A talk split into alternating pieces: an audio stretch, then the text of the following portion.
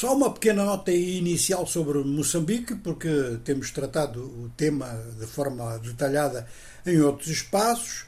Os protestos e as contestações contra os resultados eleitorais não preocupam só dentro de Moçambique, preocupam também os seus vizinhos, com muito destaque para a África do Sul e também o Zimbábue.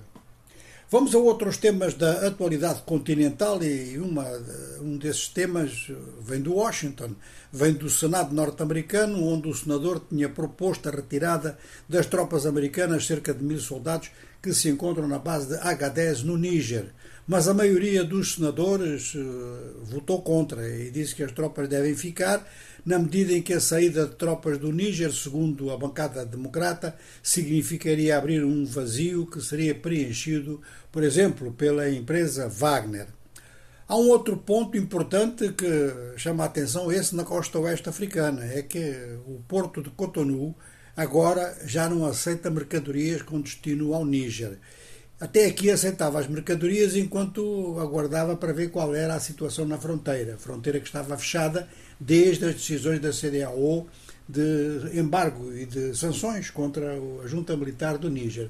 Mas como a situação se prolongou, os contentores e outras formas de transporte de carga começaram a acumular-se muito no porto de Cotonou, criando problemas operacionais.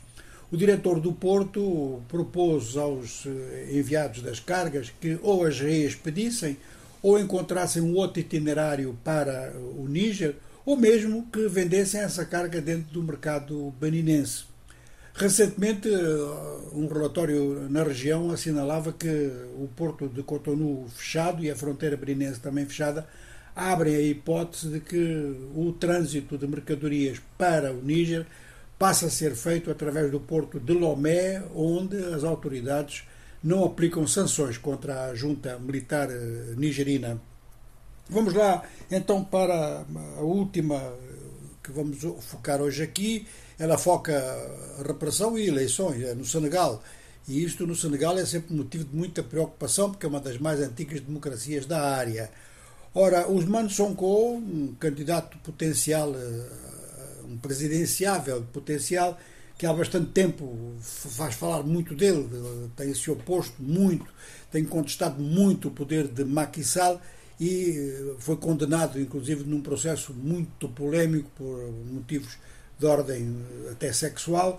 Bom, está preso e o diretor da prisão mandou uma carta, está preso e está em greve de fome pela segunda vez desde o dia 17 já diretor da prisão mandou uma carta ao Ministro da Saúde, dizendo que, ao Ministro da Justiça, perdão, dizendo que a saúde do preso está em risco.